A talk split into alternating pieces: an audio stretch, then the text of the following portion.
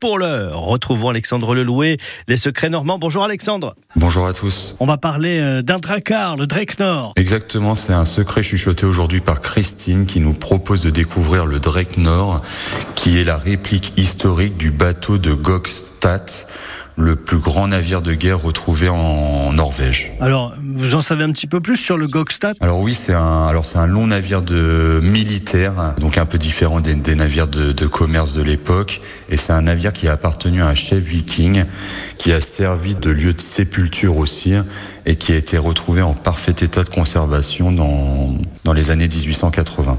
Avec des crânes d'ennemis pour éventuellement boire un petit peu de cervoise. Peut-être, peut-être.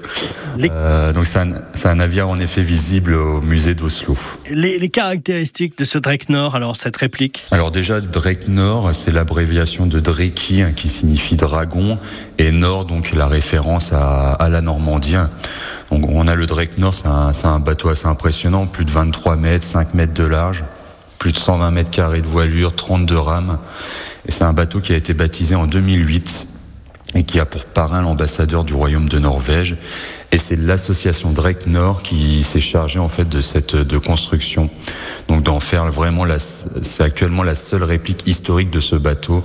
Un projet qui a débuté en 2000 avec une pose de laquais en 2003 et une première mise à l'eau en 2006.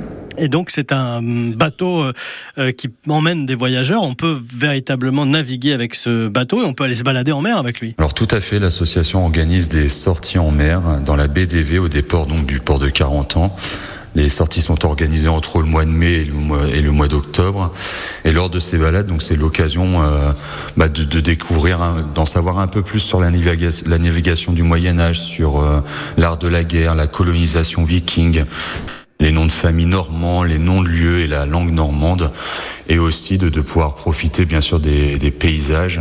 Donc on a la, la traversée du, du, pont canal, euh, l'arrivée dans la d'Evey, l'observation de la faune et de la forêt, ça fait vraiment une, une belle sortie en mer.